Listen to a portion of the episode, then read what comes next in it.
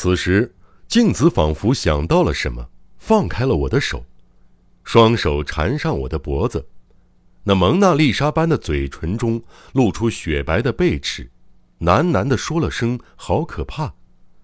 她的脸颊与我的脸颊厮磨，她的嘴唇紧贴着我的嘴唇。过了一会儿，她的嘴唇微微离开，留出一个空隙。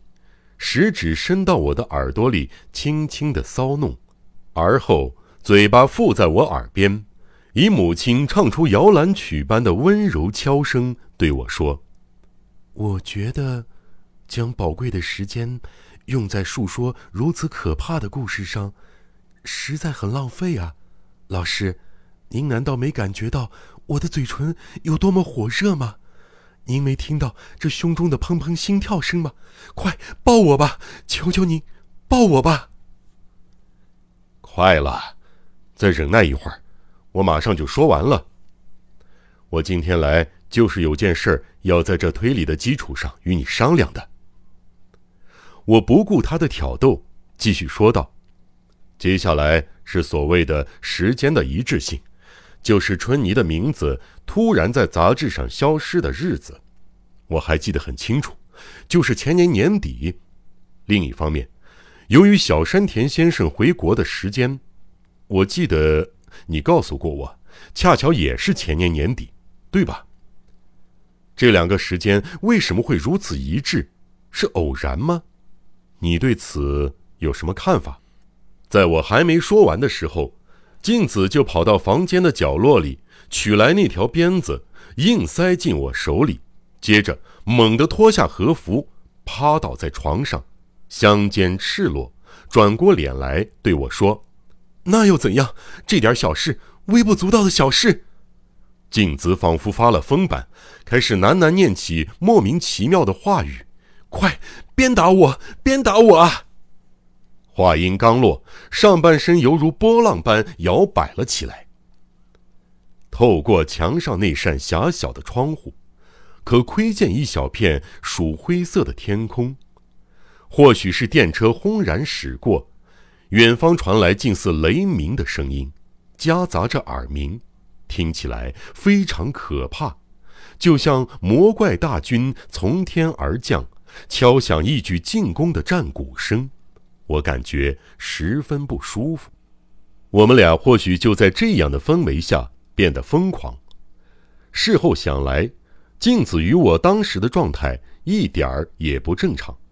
我盯着他那浑身是汗、苦苦挣扎的苍白裸体，执着地推进我的推理陈述。另一方面，在这件事中，大江春泥确实存在。但凭着日本警察的能力，整整两个月内，竟然找不到那个知名作家的下落。他就像一股烟，凭空消失了。唉，光是想着就觉得可怕。这竟然不是噩梦，而是事实，真让人不可思议。他是用什么忍术进入小山田的书房？又怎么打开那书柜的锁？我不由得想到某个人物。不是别人，正是女性推理作家平山日出子。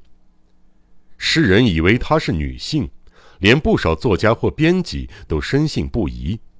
听说每天有无数青年书迷写情书给她，其实此人是男性，而且还是个公务员。身为推理作家，不管是我春泥还是平山日出子，都是怪物。身为男性，却想佯装成女性；身为女性，却想化身为男性。一旦异常的兴趣高涨，多惊世骇俗的事儿都做得出来。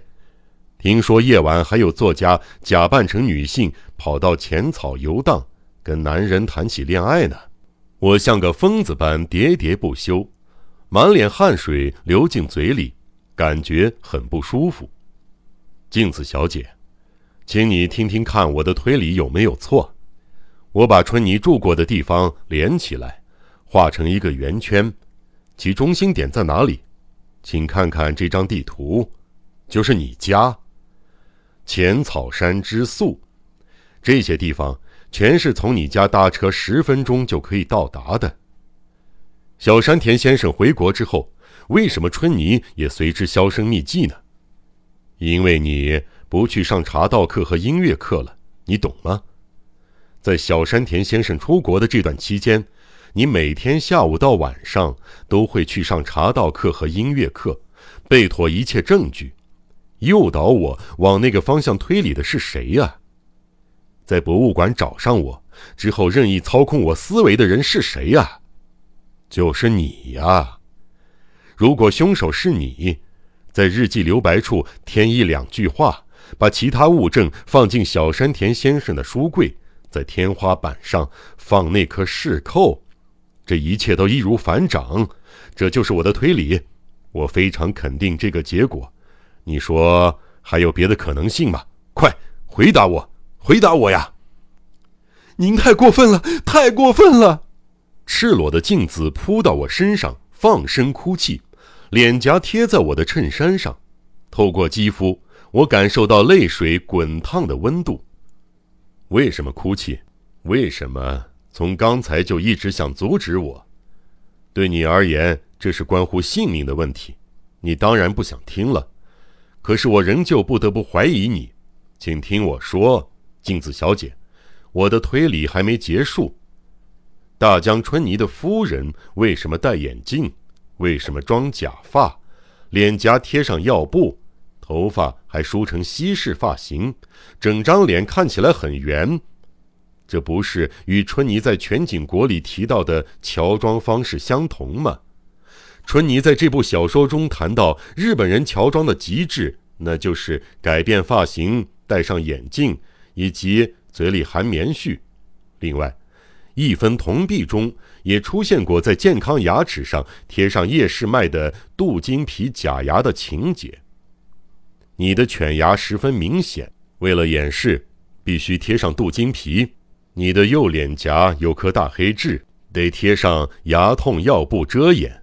梳西式发型，使得原本的瓜子脸看起来像圆脸，这些对你而言都很容易解决。你就这样变身为春妮夫人。前天，我让本田偷偷观察你，要他确认你是不是和春妮夫人很像。他说，如果你将玩具梳成西式发型，戴上眼镜儿，贴上镀金皮的话，的确与春妮夫人一模一样。快！说出来吧，我都已经说到这个地步了，还想瞒我吗？我推开镜子，他浑身无力的瘫在床上，激动的哭泣，久久没有回应。我越说越激动，不自觉的拿起鞭子，用力抽打他赤裸的背部。我忘情的一次又一次，不顾一切的鞭打，直到他那苍白的肌肤开始泛红。不久，宛如血蚯蚓的痕逐渐显现，接着渗出鲜红色的血。他在我的抽打下，摆出与平时一样的淫荡姿态，不断的扭动身躯，以近乎昏迷般的气息，细细的呻吟着：“平田，平田，平田，哈哈哈！你还想瞒我吗？”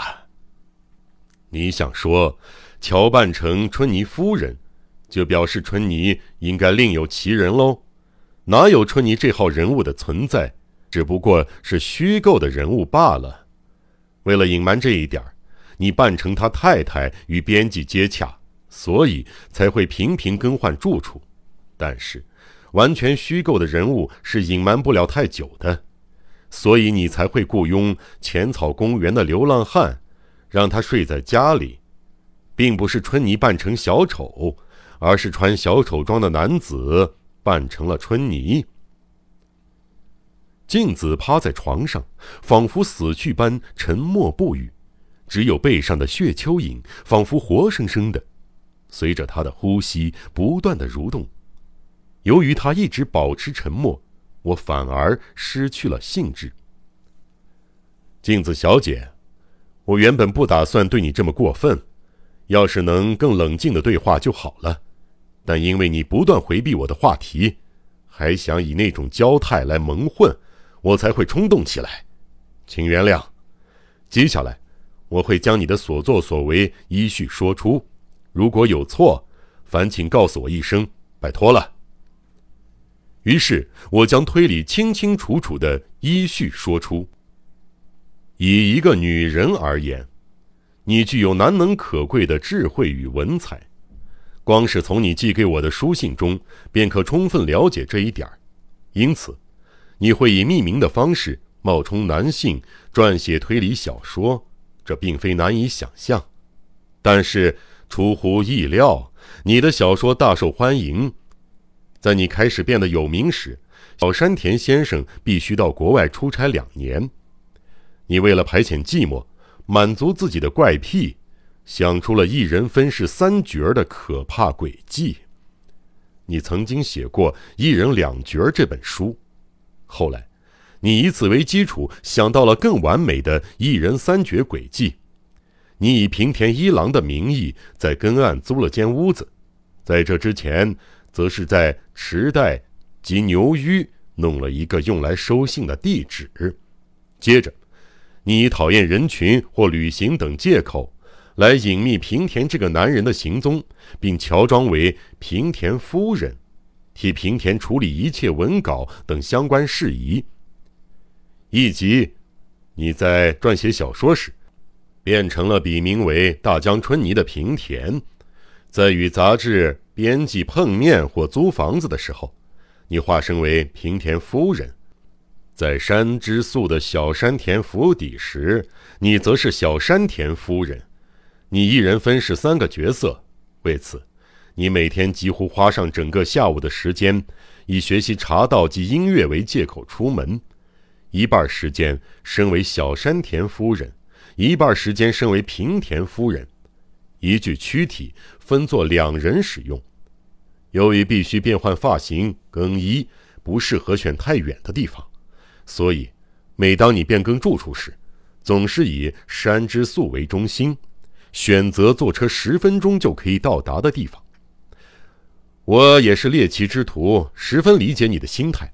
这么做虽然很辛苦，但如此充满魅力的游戏，恐怕这世上也绝无仅有了。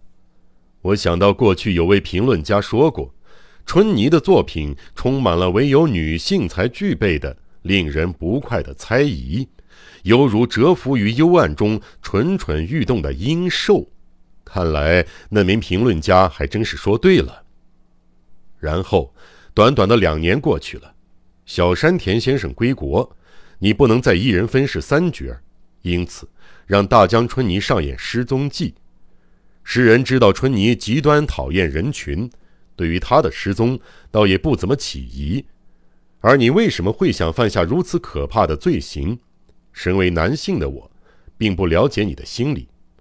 我曾读过变态心理学方面的书，有歇斯底里症状的妇人往往会写下假想的恐吓信寄给自己，这在日本及国外有无数实例，算是一种想让自己恐惧，进而引起他人同情的心态吧。我相信你的心态也是如此，收到自己所扮演的知名男作家寄来的恐吓信，这具备何等诱人的魅力啊！同时。你对于年迈的丈夫有所不满，也对丈夫出国期间那种变态的自由生活产生了无可压抑的憧憬。不，更深入的说，你开始对自己在以春泥为名的小说中写过的犯罪、杀人行为产生一股难以抑制的幻想和向往，而这里恰好有春泥这么一个完全不知去向的假想人物。只要让嫌疑落在他身上，你就能获得永久的安全，可以和讨厌的丈夫分手，接受庞大的遗产，轻松自在地度过下半辈子。但是，你对此仍不满足，为求万全，你还设下两道防线。为了实现这个计划，被选出的人就是我。你把总是批评春泥作品的我当成傀儡，任意操弄。顺便报平日之仇，因此，当我将那份意见书拿给你看时，你心里一定觉得我非常可笑吧？要瞒骗我，无需多费半点功夫。手套上的饰扣，日记留白处的句子，新青年，天花板上的游戏，光是这些便足以。如你写的小说一般，罪犯总会不经意留下毫无意义的小失误。你捡到小山田先生从手套上脱落的饰扣，把它当作重要的物证，却没有仔细查证那是什么时候脱落的。你完全不知道那手套早就送给司机了，多么荒谬的失误啊！小山田先生的死还是如同我之前的推理，只不过不同的是，小山田先生并非从窗外偷窥，恐怕是在与你进行调情游戏中，被你从窗户推落的吧？好了，镜子小姐，我的推理对不对？请回答我吧。如果你有能力推翻我的推理，请不要客气，镜子小姐。我把手搭在镜子瘫软的肩上，轻轻摇晃它。或许是因为羞耻与后悔，他始终没抬起脸，一动也不动，不发一言。我把话讲完以后，觉得很失望，茫然地站在原地，不知所措。昨天以前还是我唯一心爱的女子。